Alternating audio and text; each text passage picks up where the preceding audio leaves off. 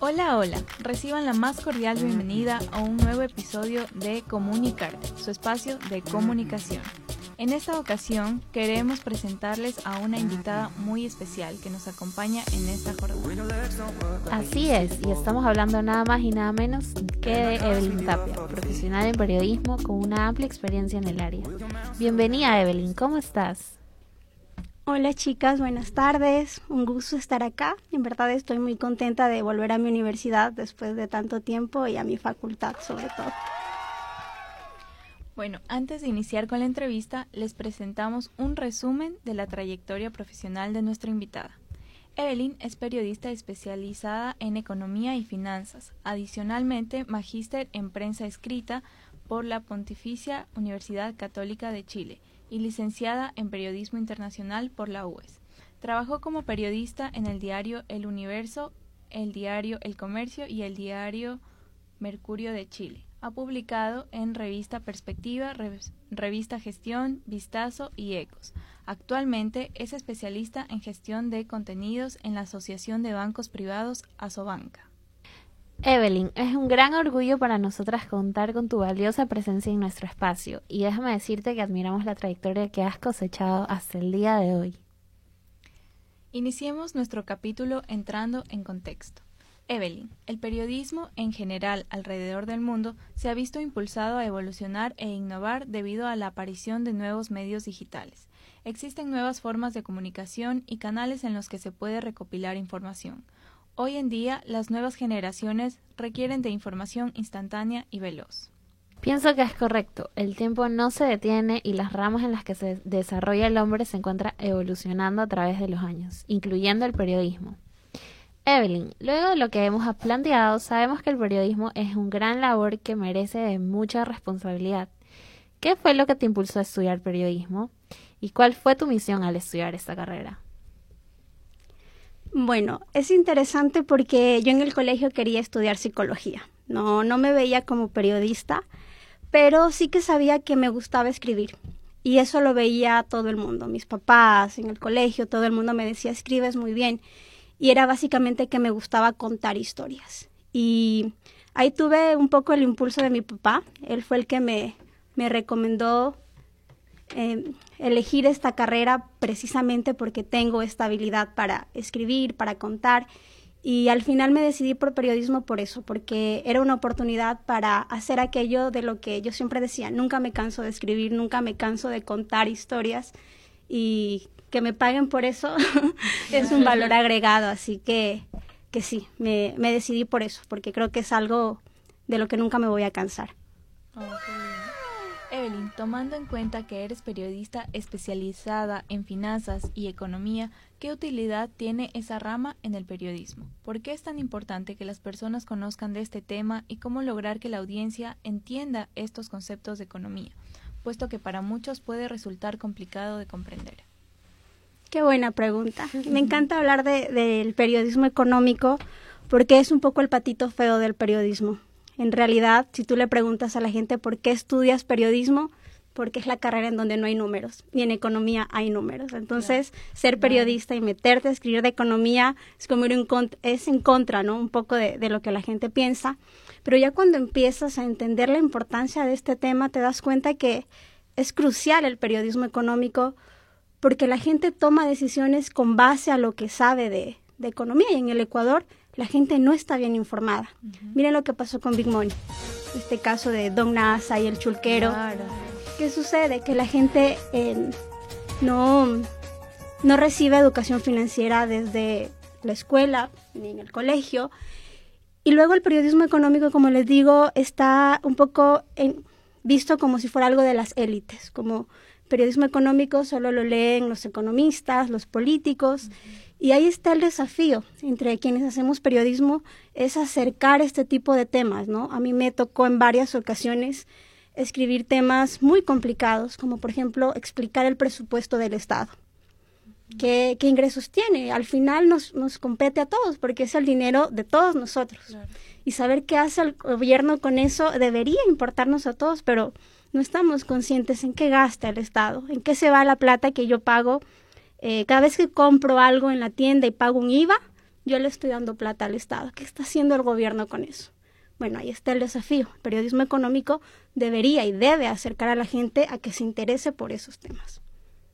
Claro, y el lenguaje que al final se tiene que utilizar para que la gente comprenda y la nueva audiencia de jóvenes, de inclusive personas un poco ya mayores que no tuvieron educación económica, como mencionabas, o sea, tienen que replantear y tratar de hacerlo como bastante comprensible para la audiencia. Sí, mira, a mí, eh, bueno, me pasaba cuando trabajaba en, en, Diario El Comercio, que es donde yo en verdad hice mi, mi carrera en cuanto a periodismo económico, que al principio llamaba a un economista para que me explique por qué cayó el precio del petróleo. El economista pensaba que yo sabía lo mismo que él y empezaba a hablarme en términos súper complejos.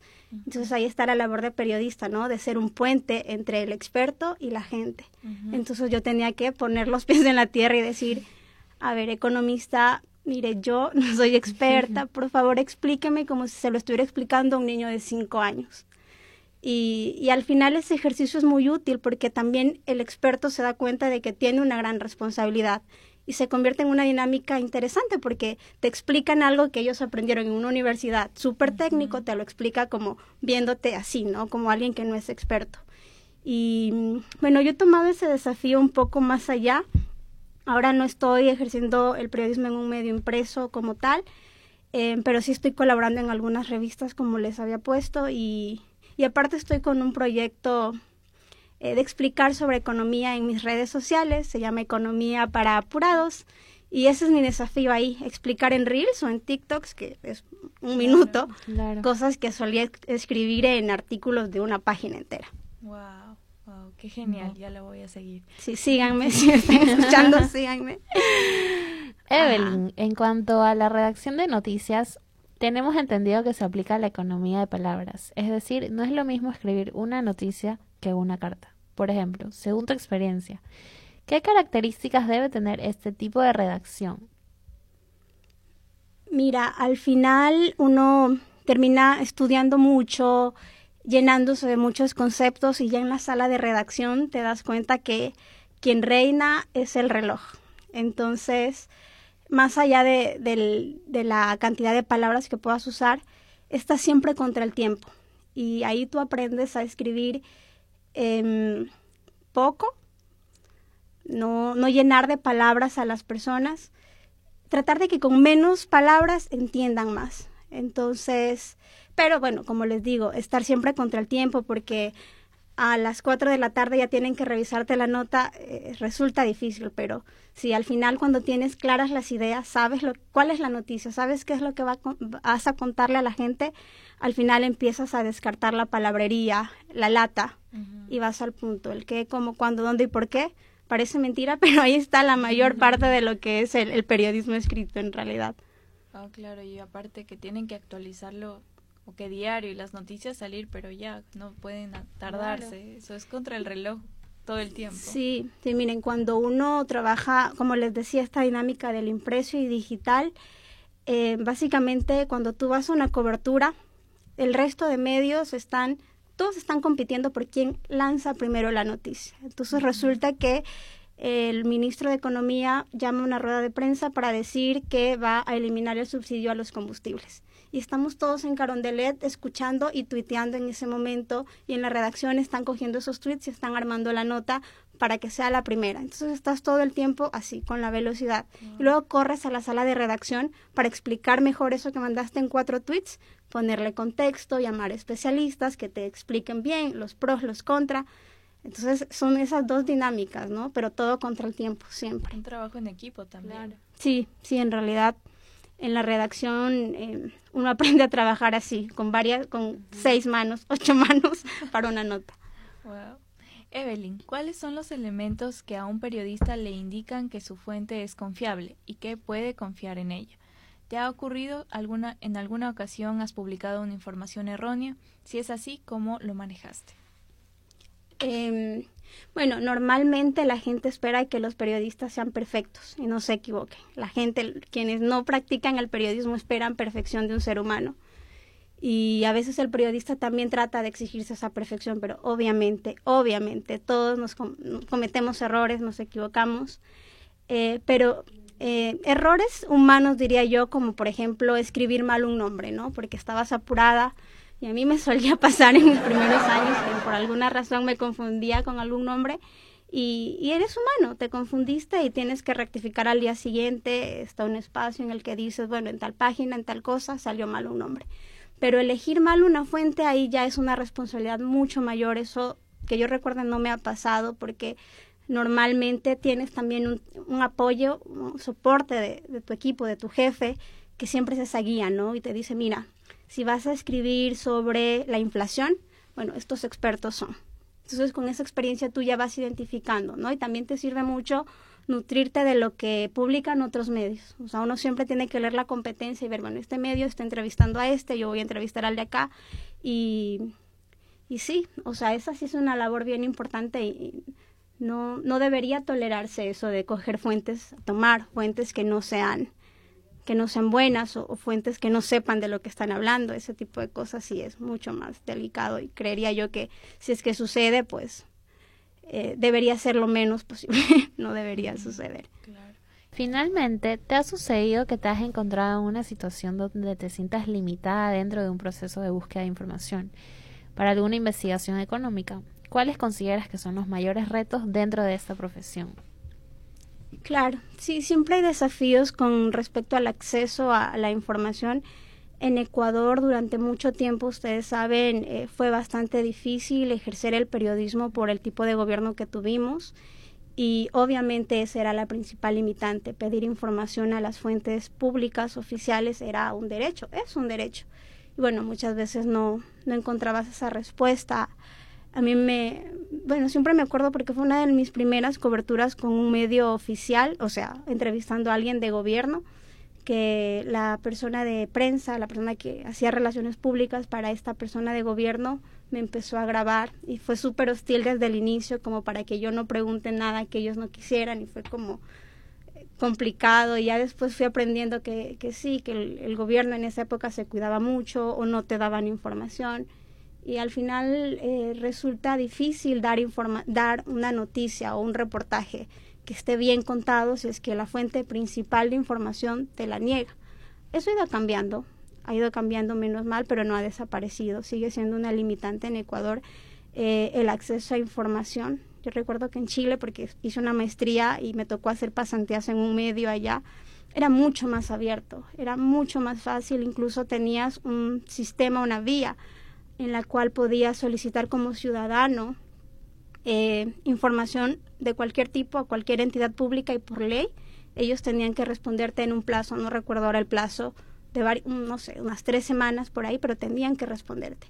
Y yo hice la prueba por, por deberes que tenía que hacer, luego cuando yo estuve haciendo la pasantía en, el diario y te respondían, te respondían las entidades por escrito, confirma y la respuesta decía conforme a la ley que ta, ta, eh, le facilitamos esta información y tú no necesitabas ni siquiera decirle soy periodista del Mercurio. Era por ley, tú, fulanita, le pediste y te la dan.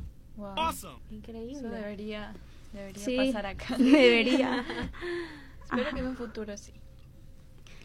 Evelyn, muchísimas gracias. Ha sido muy interesante toda la información que hemos recibido el día de hoy, pero lastimosamente ya debemos culminar.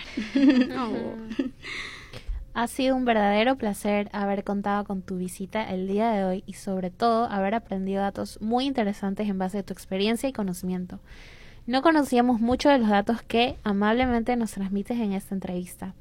Estamos seguras que nuestros seguidores también estarán mega felices con la valiosa información que nos has brindado en esta ocasión. Pero antes de despedirnos, te comentamos que todos nuestros invitados participan en una dinámica súper divertida y ese momento ha llegado. ¿Te animas a participar? Bueno, claro. Qué bien, Evelyn. Este juego se llama Abecedario en 5 segundos. Como lo dice la frase, solo vas a tener 5 segundos para mencionar la primera palabra que se te venga a la mente con respecto a periodismo económico, utilizando las letras que te voy a dar. ¿Estás lista? Creo que sí, espero no, no fracasar. Listo, comencemos. B. Burocracia. C. Capitalismo. A. aumento de la inflación. L. Libras esterlinas. F. Eh, fondo de inversión. O. OCP. Ay, me puse súper nerviosa. Todas. No quería, no quería quedar mal en mi universidad. Bueno, ahora sí ha llegado la hora de despedirnos. Pero antes, Evelyn, queríamos preguntarte, ¿qué recomendación le darías a todas aquellas personas, oyentes, que, te está, que se están preparando y desean ser periodistas algún día? Asimismo, para los emprendedores, ¿qué tips financieros les darías para iniciar un emprendimiento de forma correcta? Wow, a ver, son dos cosas bastante importantes. Para quienes quieren estudiar periodismo, eh, que se preparen porque no es una carrera fácil, en realidad es de mucho sacrificio. Eh, yo a veces suelo compararlo un poco con ese, ese servicio social que, que hacen las personas que están comprometidos con algo porque el periodismo es así, a veces no tiene horario, a veces arriesgas tu vida, sucedió en la pandemia, los periodistas estuvieron en primera línea, entonces el periodismo es eso, es compromiso y hay que estar listo para eso, para tener desvelos, para perderse feriados, pero bueno, uno lo hace porque tiene un compromiso con la gente, ¿no? Y es importante no olvidarse de eso. En cuanto a, educación financiera, para mí es, yo podría hablar horas de este tema y bueno, en cuanto a consejos para emprendimiento igual, porque emprender es una forma de invertir, ¿no? Emprendes, tienes un capital y decides arriesgarte, es arriesgado. Lo primero que yo diría es que eh, no emprendan por, por moda o, o, copiándole a alguien.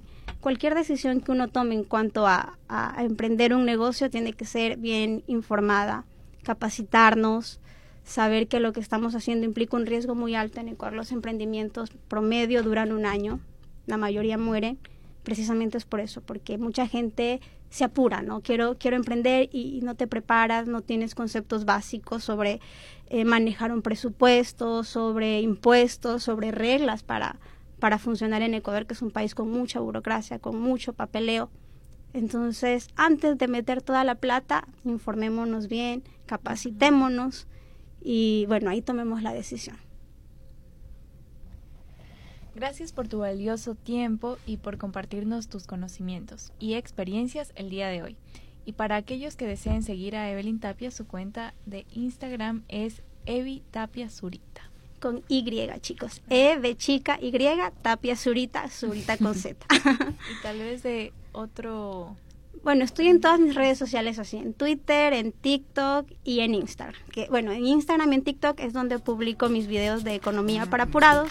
En Twitter no, no tanto, pero esas dos redes principalmente. Listo, ahí estamos para seguirte. Eso espero, ya voy a revisar. Gracias, chicas, qué lindo conversar con ustedes. Amigos, no se olviden de seguirnos en Instagram, arroba comunicarte-podcast, para que no se pierdan ningún detalle de nuestro siguiente episodio. Hasta la próxima. Chao. Chao.